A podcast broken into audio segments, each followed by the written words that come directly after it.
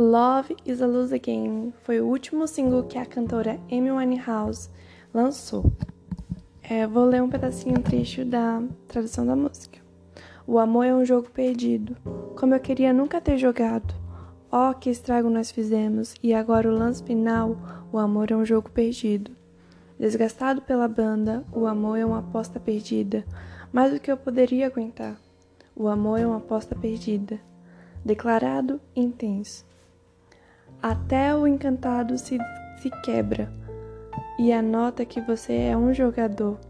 O amor é uma aposta perdida. A vida da Amy é marcada por muita entrega e o documentário M consegue capturar isso com uma elegância, com uma coisa, uma, uma sensibilidade do, do diretor muito perfeita. É, o documentário começa com imagens caseiras, tudo cedida pelo Taylor, que foi o primeiro empresário que capturou ela quando ela tinha, se não me engano, 18 anos. Um amigo da, da, da Amy falou: Olha, eu tenho uma amiga que canta para um caralho. E você tem que escutar. E ele, quando escutou aquela voz da Amy, ficou: Oh my goodness. É, o documentário começa com. Eu gosto de fala logo do começo, porque aí eu consigo ter um norte para falar mais ou menos para vocês o que tem. Mas eu vou falar para vocês, eu recomendo muito vocês assistirem. Esse documentário é muito legal. Então, voltando ao documentário, o documentário começa com uma cena da Amy Winehouse com 14 anos, com os amigos dela cantando parabéns para um dos amigas dela que tá fazendo aniversário, e começa com as meninas cantando e a voz da Amy se destaca. Você já vê, meu Deus, que cantora de jazz é essa? Maravilhosa. E logo vem uma, os áudios da Amy, que eu acredito que seja de entrevistas. E a Amy fala que, que ela começa a cantar mais ou menos com 16 anos numa banda de jazz. E que ela nunca se imaginou sendo cantora. Que é muito assim, caramba, olha a voz dela. E ela fala que ela não se sentia muito bem representada no mercado e ela queria, né, compor as próprias músicas. E a gente vê a composição na vida da Amy muito presente. E a Amy fala um pouco sobre as composições dela, né? Ela fala um pouco sobre as inspirações. Ela falava, ela fala no documentário assim, eu amo jazz. E ela fala um pouco sobre ela compor. Ela fala assim que não compunha nada que não fosse pessoal. E mesmo que as letras fossem tristes, ela sempre colocava um sarcasmo, uma piadinha, que era o jeito dela compor. Logo ela fala que morar sozinha era um sonho, né? Que ela queria escutar música bem alta, poder compor a que ela quiser e poder fumar maconha de manhã. E é muito legal ver como a música era a maneira dela se expressar. Ela fala um pouco da separação dos pais dela, que ela queria fazer usar piercing, fazer tatuagem e, e a música foi uma válvula de escape para ela. Compor, tocar, foi uma maneira que ela conseguiu encontrar.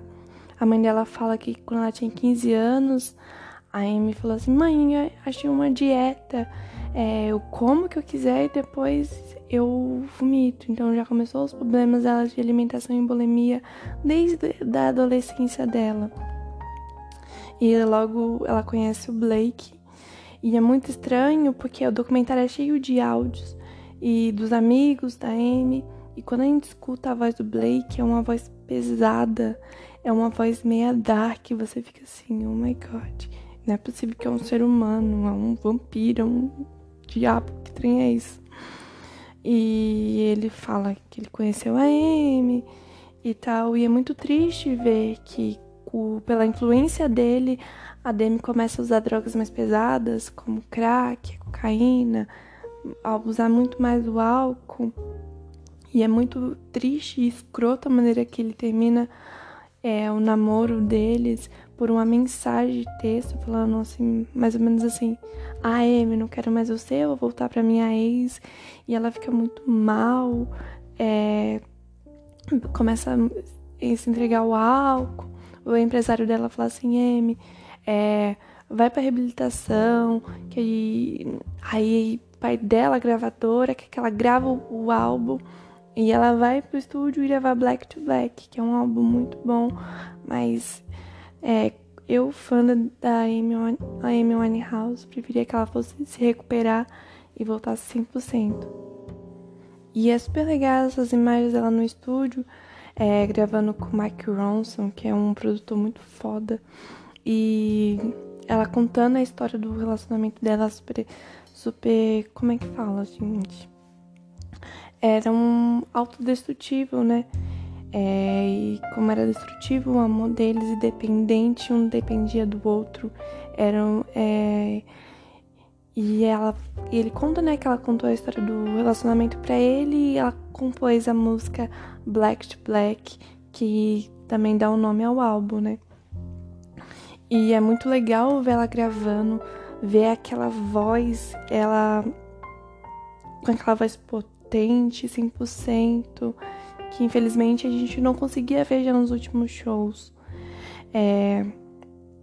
E ela grava esse álbum, grava Rehab, grava Black to Black e outros maravilhosos singles. Esse álbum é muito bom.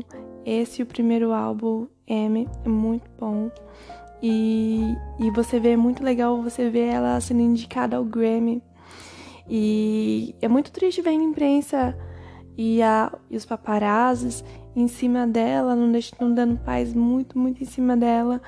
E muitos stand-ups fazendo piadinha, tipo, ah, alguém acorda a Amy porque ela teve seis indicações ao, ao Grammy, né?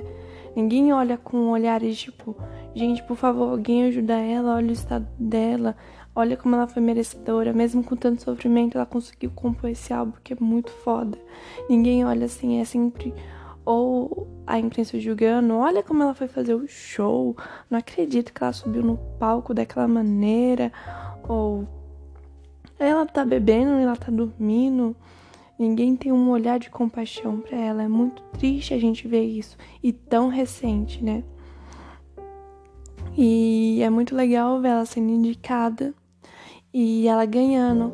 E quem é muito é muito foda que quem vai entregar o prêmio para ela, infelizmente ela tava em Londres e o prêmio acontece lá nos Estados Unidos, né? E ela tá tipo com a plateia, a família dela lá, a nana dela tá lá e é quem vai entregar o prêmio é o Mike Ronson, né, que vai anunciar o vencedor. Mike Ronson não, Tony Bennett, que é um dos gênios do jazz e ela é muito, muito fã. E é muito legal ver a surpresa dela, ela fica muito emocionada, ela chama a avó dela no palco, ela agradece. E e nesse meio tempo ela começa a se recuperar, ela grava uma faixa com Tony Bennett pro álbum dele, e é muito legal ver ela pagando um pau o ídolo dela. Ela fala assim: agora sou uma cantora de jazz, eu não acredito que eu gravei com ele. Gente, é sensacional essa parte. Você vê uma Amy assim, que infelizmente eu não pude ver, porque, claro, eu não, não, liguei, não era ligada nessa parte, nessa, nessa parte de música, né? Eu era mais popzinho e tal. E é muito legal ver ela é muito legal ver os amigos dela se importando com ela e falando assim: caramba, eu gosto da Amy, mas eu não gosto de ver o, a pessoa que ela se tornou, infelizmente. É muito legal ver como as pessoas, como os amigos dela se importavam com ela, como os amigos dela era a segunda família dela. Tem até uma parte do documentário que ela vai para uma ilha, aí vem o pai dela com uma equipe de reportagem, ela fala assim: o que, que é isso? É, por que você trouxe eles aqui? que tipo lá era um refúgio dela e ele vai lá com a imprensa, mó nada a ver. E e é muito legal também, gente, ver ela se recuperando, né? Uma fase que ela tá melhorando, saindo do álcool, tentando se recompor. E é muito legal que o documentário não trata a Amy só tem assim, mostra assim quando ela é encontrada morta. Mas lá pro final do documentário, o documentário tenta focar mais no que ela fez em vida, né?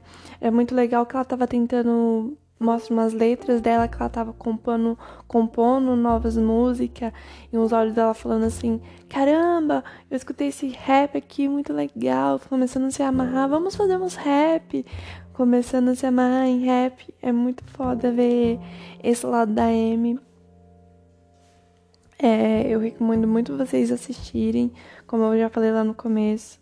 Esse documentário tem duas horas e um pouquinho vocês vão ver um Amy assim, que assim, eu me emocionei horrores. Eu chorei quando ela ganhou o Grammy, que é o Grammy, o Grammy, porque é muito legal ver o quanto ela se empenhou naquele álbum e quanto ela colocou o sentimento dela para fora, quanto o álbum foi foi pessoal, né? Quantas letras dela são pessoais. É muito legal ver um artista sem medo de se expor e escrever realmente o que se passava no coração dela. Infelizmente, já no final, ela era colocada, tipo assim, virada, ela não queria cantar. Tem, tem uma hora no documentário que ela fala assim: Eu não quero cantar, eu não queria cantar. Mesmo assim, ela é colocada no jetinho, é jogada no palco e ela fica assim, tipo, com os braços cruzados: Tipo, eu não vou cantar. E, e a imprensa massacrando ela, né? Infelizmente. E é muito triste ver esse lado, né? E infelizmente, uma das, uma das últimas frases do documentário é um das pessoas que trabalhava com ela falando. A Amy falou, comentou que ela queria andar pelas ruas sem passar por esse estresse dos paparazzis em cima dela. E ela fala assim, né? Se eu tivesse a oportunidade, eu andaria novamente nas ruas. E o documentário termina assim de uma maneira assim. Realmente, não é um documentário leve. Ai meu Deus, documentário leve. É um documentário pesado, assim. Mas é muito interessante de ver. É muito chocante também. Dá um. Vamos acordar, vamos ver as pessoas com mais humanidade. Não é só um produto. Não é, era uma pessoa, era um ser humano que amou muito e talvez não teve essa retribuição. E é, é muito interessante. É, foi feito pelo. É dirigido pelo Asaf Kapadia, que fez também o um documentário do Senna. E as imagens é tudo cedida pelo primeiro empresário dela. Gente, não esquece de seguir a gente lá no Instagram, que sempre tem votação. Esse episódio foi votado por vocês lá no Twitter no Twitter e no Instagram. Na verdade, a votação é no Instagram. Então segue a gente no Instagram. Ai que horror. E valeu, falou, até o próximo programa.